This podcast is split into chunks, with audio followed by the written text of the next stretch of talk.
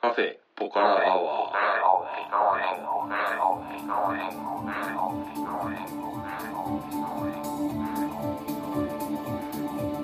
カフェポカラアワーこの番組は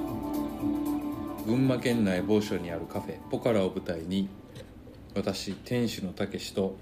常連客哲司さんのお送りする番組です哲司さん今日もよろしくお願いします、はい、よろしくお願いします。えーさて前回でですねうん、あのー哲司さんが今年はネパール行くぞってう、いうん宣言が出まして、はい、あのネパールの観光というか旅行についてうんいろいろと話したわけですが、うん。入りきらなかったですね。入りきらなかったですね、うん。じゃあ枕なしでそこにいきなり行っちゃいそまうすでか。すねうん、あと旅行の楽しみといえば、食い物じゃないですかうん。ああ、まあそうですよね。はいうん。でお酒好きの哲司さんには、うん結構耳寄りなお、情報はで、いはい。ネパールはお酒結構飲めるんですよああ、そうなんですね。はい僕はなんか逆にその辺どうなんだろうって逆に心配してたんですけれども。はい。あのーそこら中の売店で酒売ってますねうーん。超簡単に手手に入りますああ、本当。はいなんか酒飲むんだったらはいね、タイとかはい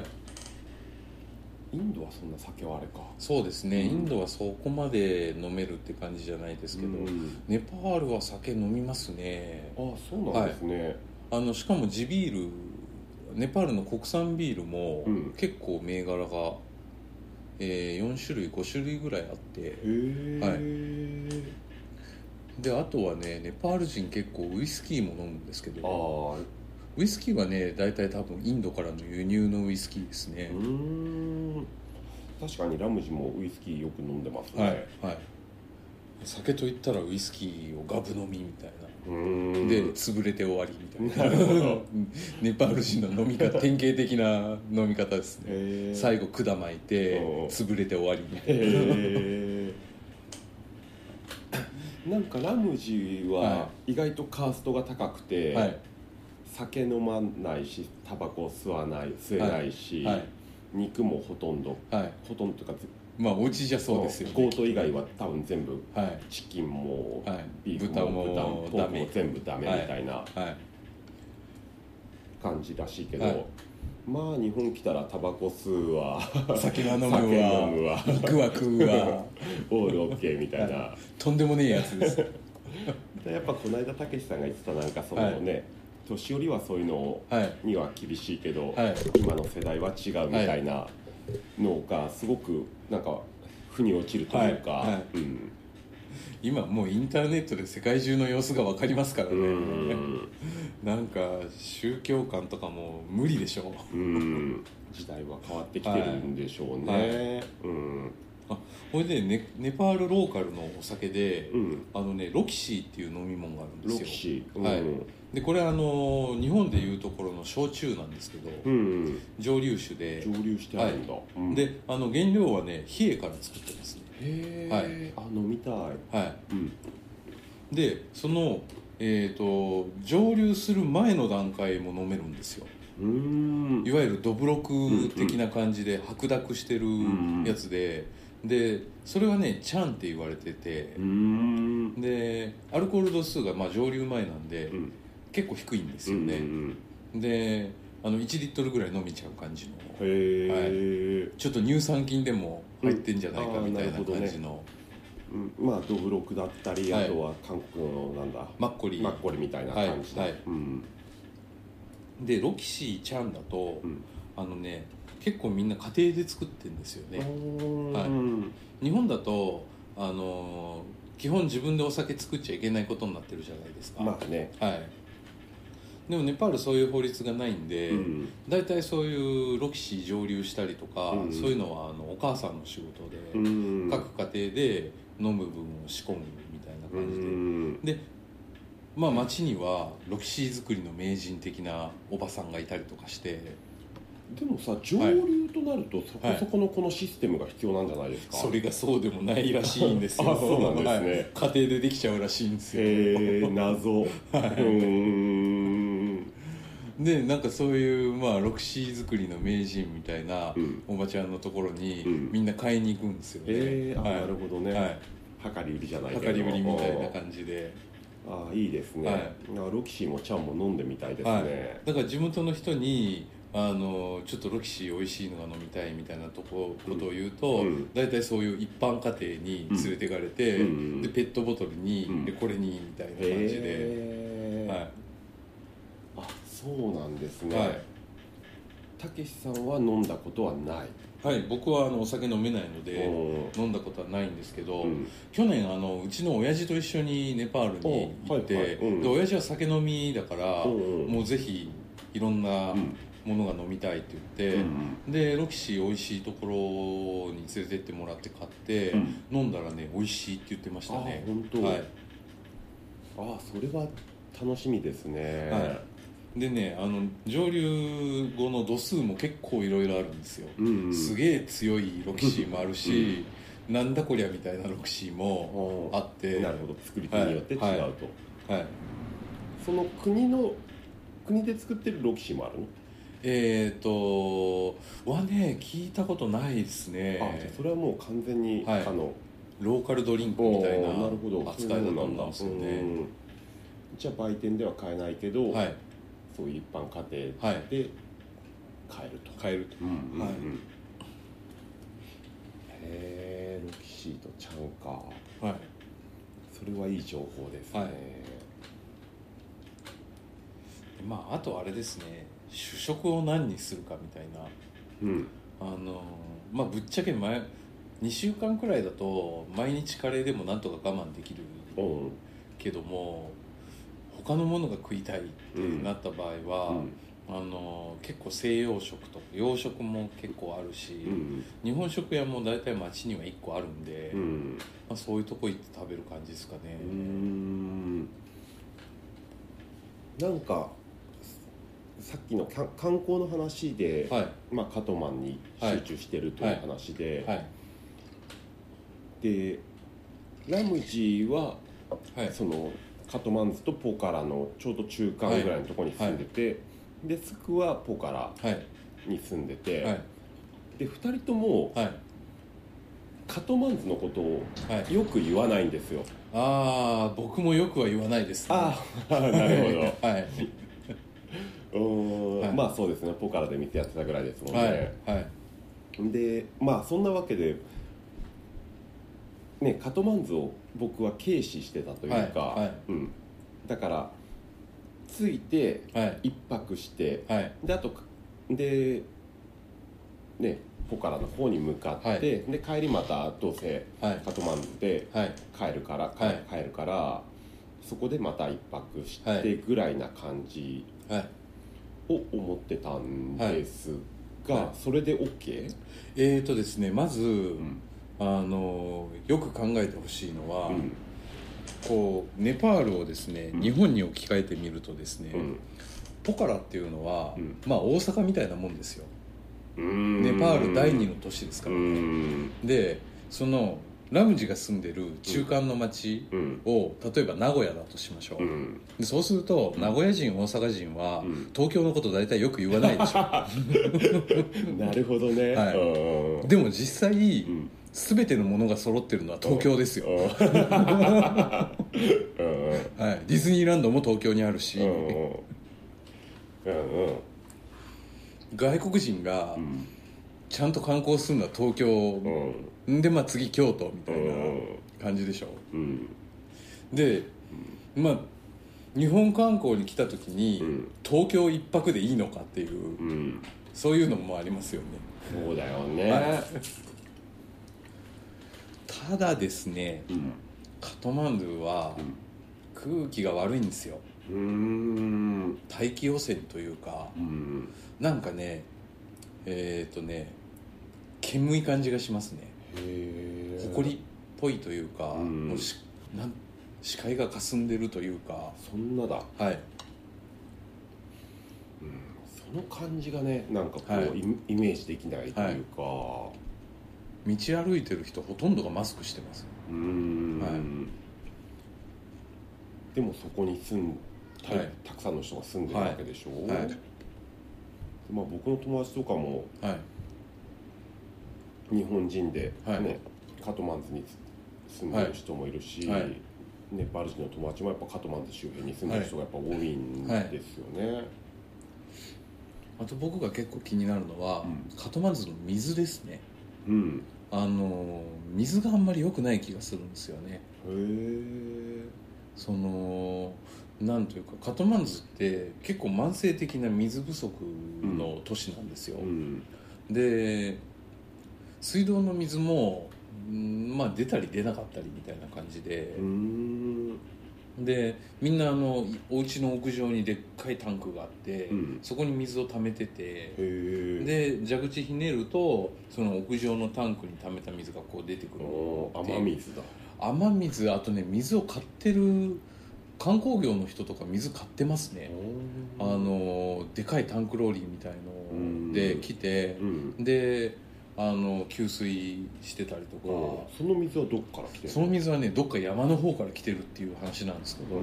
んまあ、おそらくどっかの川からうん取ってきてんじゃないかなと思うんですけど、でもまあタンクに貯蔵されてた水ですだかはらいね、はいまあ決して健康的な水でははいないよな、はいだからまあ空気と水がそんなに良くないっていうので、でまあ僕はカトマンズはあんまり長居することはないんですけど、うんただ旅行ってなるとねうんやっぱりカトマンズ観光としては外せないなっていう気がするんですよね、じゃあそのカトマンにどんだけ趣を置くかはいだからまあ例えばその今前後で1泊1泊って考えてたのを1泊2泊にするとか、うんで2泊もしくは2泊1泊にするとか、うんそれでまあ3日間あれば、うんまあ、観光買い物ぐらい十分にできるんで、うんなるほどね、はいまあでもまあそのぐらいでいいんじゃないかとそうですねそうですね、うんであとは何をその2週間のメインに置くかじゃないですか、うんそうなんですよ例えばそのちょっと山登りしたいなみたいな感じだと、うんまあ、それだけでね1週間ぐらい、うんあの見とかないとっていうのがあるから、そうなるとやっぱりカトマンズはちょっとっていうことになりますよね、うんそうですよね、はいただね、はいラムジもスクもはいアウトドアはい向こうのアウトドアカンパニーの人は間いなんで、はいまあとりあえず俺たちがやいつも仕事してる川に来いと絶対見てほしいんだと思いますよ、ですよね、はいうん俺はもう仕事で毎日川にいるから山が見てん だってね言えないんですよじゃあ山で渓流下りしようみたいな話になると思い ますよ多分で向こうのはいそのアウトドアカンパニーはい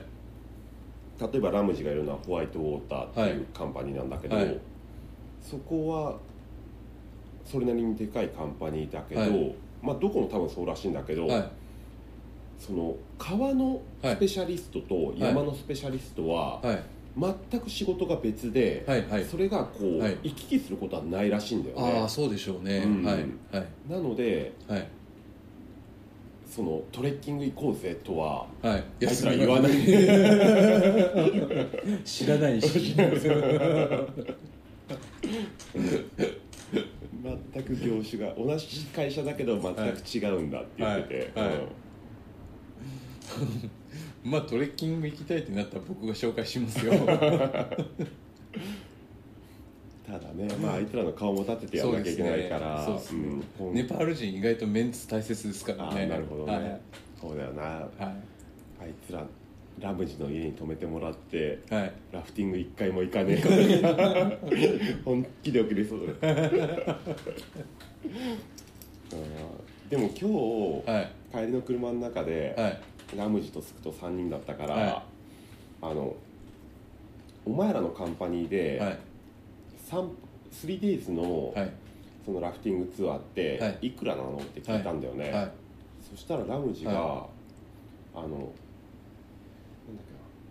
けなうんと20,000だって言うんだよねはいうんああ2万ルピーってこ2と万でルすピねー、はい2万ルピーだっつうんだよ、はいあああそんなもんなんだと思ったら、はいその1日2万ルピーだとああじゃあ3日で6万ルピーと、うはいでまあこん昨日たけしさんにはい聞いたと、ですけど、はいそのネパールルピーはいと日本円はまあ、はい大体同じぐらいはいとして考えていいんじゃないかっていうんで言ってもらったんで、はいまあ日本円にして6万円僕も結構しますね、高いですよとてもね、高いですねはい、うん、でもまあ3日間の、はいその朝飯、はい昼飯晩飯、はいで寝るところ、はいであと午前午後のラフティングツアーはいはいが全部まあ込みだと、はいはいうんうんそれにしても高いなと思って ですぐにああそんなするんです「ね、うん、お前んとこのカンパニーいくら?」って言ったら、はうち 2days で、いはいまあ、5万だとおおすごいですね結構取りますねうんはいラムジンとかより高いんですよおうんお、 2万まあ1日2万5千円、はいうんはいっていうんでうーんあなんかちょっと舐めてたなと思ってあーやっぱりお客のほとんどが外国人っていう設定ですかね、おそらうくん、多分そうですね、はい前ラムジに聞いたんだと、はいネパールは、まあ、とにかくたくさんのカンパニーがあると、はいそのうちはいはいあのまともなのは、はいなんつってたっけな正しい数字じゃないけれども、はいその3割ぐらいがまともなカンパニーだと、あーうんで、うんラムジが言うにはねそのはい3割は、そはいの外国のツーリストを相手にしてうーる、んちゃんとした会は社いだ、はいで残りの7割は、はいそのなんかねネパール人を相手にしてると、うんうんうんうんうんでまあサービスも悪ければ、うんうん何もうとにかくめ,、はいめちゃくちゃだとガイドの質も悪いしみたいな、ううんんって言ってうんてあだーからやっぱり外貨稼ぎというかはいの、はいうんまあ西洋の人とかちゃんとしてないと怒りますからね、うんああなるほまあそういう感じのまどはいあ、ね、外人相手の、はいうん、カンパニーで1日2万円だそうですあ。あそうですかうんああでもうんあのパラグライディングって、うん、パラグライダーです、はいはいあの山の上から山の上から、パラシュあートのみたいなパラシュートみたいので、飛び飛び降りるというか飛び立つ、うん、うんあのパラグライディング結構ネパールやってるんですよおううんであれも30分のフライトで、うんえっ、とね1万円近くするんですよおねーだからそれ考えると、うんやっぱ外国人相手だとそれくらいの値段取るかなっていううん気がしますね、なるほどね、はいちなみにたけしさんはがい前話してくれた、はいその1週間ぐらいのトレッキングツアーだっけもっとだっけ10日間とかああ山歩きですか、んえー、と僕はあのー一番長い時でうん18日間歩きましたおね、お、はいそれはガイドがいるんですよねえっ、とそれねガイドいらないんですよおおあのぶっちゃけ、うんあのいらなーガイドをうんガイドさんを雇うかどうかっていうのは、もう個人の自由なんでん、ガイドさんいなくてもうん、あの行けるんですよねそしたらその18日間、日間のはいテントとかはい食料とかっていうのは自分で持っていくんですか、えー、とそれがですねうんネパールのトレッキングルートってうんすごく整備されてて、うんあのテントもいらないまず、うんそれから食料もいらないほうあのなぜなら、うんあのなんていうのかな宿場町っていうんですか、うんちっちゃいその、はいはいうんそういうのが全てのコースに、うん、こう日程に合わせてある点在してるあるの で、はいそこまで歩ききれば、はい、うん、飯も飯もあるし宿もあるし宿もあるうん、はい、そこで飯とか宿にありつけないってことはない、はほぼないですね、おはい、ー、すごいね、だってねぶっちゃけねうん、あのー、2時間に1個ぐらい村ありますよああ本当、はいすごいね、はいちょっとびっくりした今、はいおうじゃあそのルートを外れなければ、はいうん、道にさえ迷わなければおうあの全然問題ないですねへーだからそのトレッキングっていうのは登山とは完全に違ううアクティビティなんで、うんその登山になると、うんあのまあ食料もうんテントもうん自前でうんっていう感じなんですけどトレッキングはあの全てちゃんと整備されてますね、うんそれでも 4000m とか 5000m 行ったって言ってましたよねはい僕 5500m まで行きました、うんで 5100m のとこにうん宿ありますからね、す ごいねネパールはいあそはう飯食えたい、飯食いましたおね。はいおーはそうなんですねはね、結構宿あるんですよ。うんでその宿代はどのぐらいでしたえっ、ー、とね、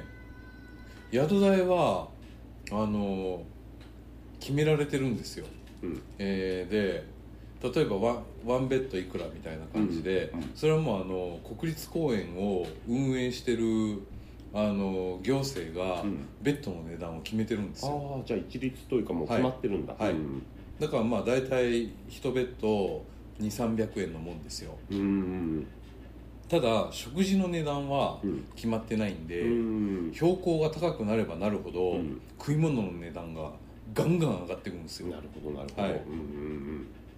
で最後僕行ったん結構前だからまあ今の参考にはなんないかもしれないですけど、うんうんえー、とその 5100m の宿うんは、えー、とベッド代が確か、えー、と1人200円300円、うんで飯が1食1000円近くしましたああねまあそれで多分こうバランスを取ってるんだと思うんですけうど、んうんちなみに荷上げはもう完全に人力なんで、うんうん日本だともう今山小屋にはヘリでああのの物資を届けるのがメインですけど、うんもう向こうは完全にじあの人力で上げてるんで、だからまあ食い物の値段は標高につれてうどんんどん高くなってきますうね、んでもまあ1000円ぐらいかはいうんでまあ、ネパール国内にはいろいろこうトレッキングに行けるエリアっていうのが、うんまあ大まかに言って人気エリアが3つあって、あの1つはエベレストがあるうんあのエリアですね、うんでもう1つはあのランタン谷って言って、うんまあ、ここは最近ちょっと人気が出てきてる、うんあのエリアで,、うんでもう1つは僕がいたポカラの近くにある、んアンナプルナっていうあーエリア、うんで僕はアンナプルーナしかほぼ行ったことがないので、うんちょっとランタン谷とエベレスト山域はちょっとよくわかんないんですけど、ん、でまあアンナプルーナエリアのことで言うと、うんその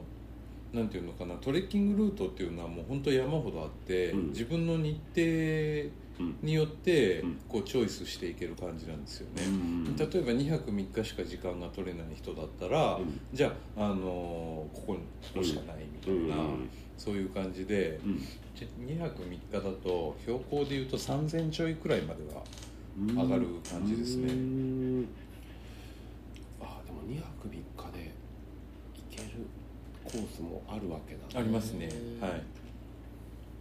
それ組み込みたいなはいうん2泊3日でも結構近いとこまで行けますよあ本当、はいやっぱりポカラ市内で見るのと、はいそこまで行くのじゃ景色あがあ違い違う違いますねう、ん、は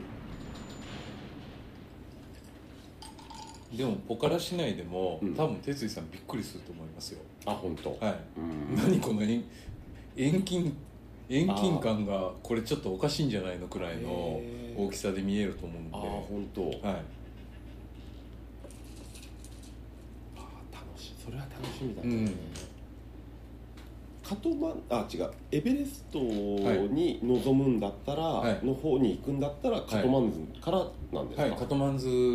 出発になるんですけど、うん、 2週間の日程だとちょっと難しいかもしれないですあそうエなんベだレストはいうんあのエベレスト山域ってかなり奥の方にうんあって、うんアクセス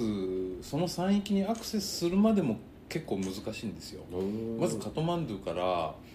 あの飛行機でうんルクラっていううんエベレスト山域の入り口のところまで、うんフライトで行くのが基本的な線ですねうーん歩いたら1週間かかっちゃうんでああそうはいうーんだから大体の人はカトマンドゥから国内線でうんルクラ空港っていうところまで行って、うんそこからトレッキングをスタートするんですよなるほどねはいあーじゃあハードルは高いですねはいでしかもよくキャンセルがあのあ出るんうんであの飛行機待ちっていうのも発生する可能性があるんですようね、んなんか日程が短いとちょっとエベレストゾーンは難しいかもしれないですうんね、なるほどね、はいへえなるほどなるほどさてどこに趣を置くかですねそうですねちなみにたけしさんはもう、はいこの間の去年のネパール旅行は、はい、どこにも趣を置かず、はい、僕ダラダラしてた感じですか、はい自分の路地にいただけですね、 でもそういう時間というか、は僕もねあの、いはぶっちゃけ行くまでいはいバリバリ働いてるんで、はい向こうに行ったらガツガツ遊びたいというよりは、はリラックスもしたいんですぼよんねやりしたいぼんやりしたい、 うん、一日ぼんやりしたい ぼんやりするなら、いポポからいいい、でポすカかラいいですねうんぼんやりするならポカラがいいですねうーん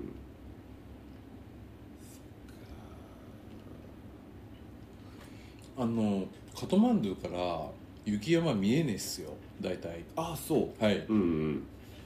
それはね知らなかったけど、はいまちょっとちょっと見えますけどあそうなんだ、はいうん、ラムジにはいその俺は山が見たいとはいお前の家から見えるかっつったら、はいい、やポから行けって言われ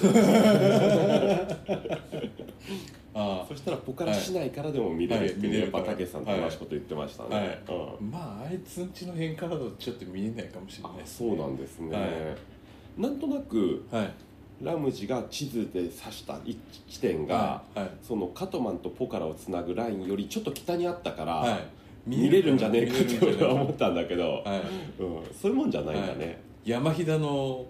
あの中とかだったらもう完全に見えないですからなねるほどね、はい、谷合いに住んでたりとうか、んそうだまあねなんか雄大な山を見ながら、はいうん、ちょっと読書してみたりとあかそうそうそうビールビール飲みながらみたいな、うん昼寝したりねあーそういうのだったらポカラがいいですあね、そう、はい、じゃあポカラかな、はいうんなるほどねじゃあとりあえずまあエアチケット取って、はい日程が決まったらまはたたけしさんにいろいろ教わりながら、はいまあラムジとかの意見も聞きつつね、はいい、ろいろ詰めていきたいなと思います、はい、うんえー、と雑談話のつもりがすっかりネパール話で,、ネパール話でねはい、盛り上がりましたが、あのこれ雑談じゃなくてもはいそうですうね、んタイトル変えましょ うか取り替えてもいい ですよね、うん、初心者のためのネパール講座みたいな